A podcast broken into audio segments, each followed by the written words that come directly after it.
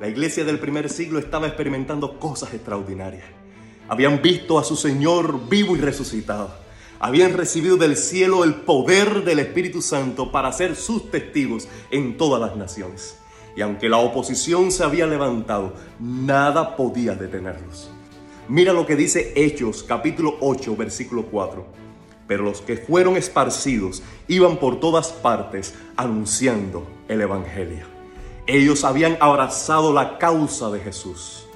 Ellos habían sido desafiados a ser sus testigos y lo iban a cumplir al costo de su propia vida, al costo de su confort. Ellos apostaban por la causa de Cristo y habían trascendido de Jerusalén. Ahora era un movimiento imparable. Dios está haciendo cosas nuevas en nuestros días y quiere usarte a ti para extender este movimiento del reino de Dios en todas las naciones. ¿Quieres ser parte de él?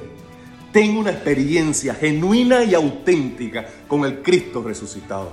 Sé lleno del Espíritu Santo y donde quiera que vaya, predica el Evangelio.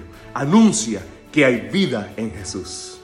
Vas a experimentar el obrar poderoso de Dios en tu vida y a través de tu vida para bendición, sanidad y salvación de mucha gente. Sé parte del movimiento del Evangelio.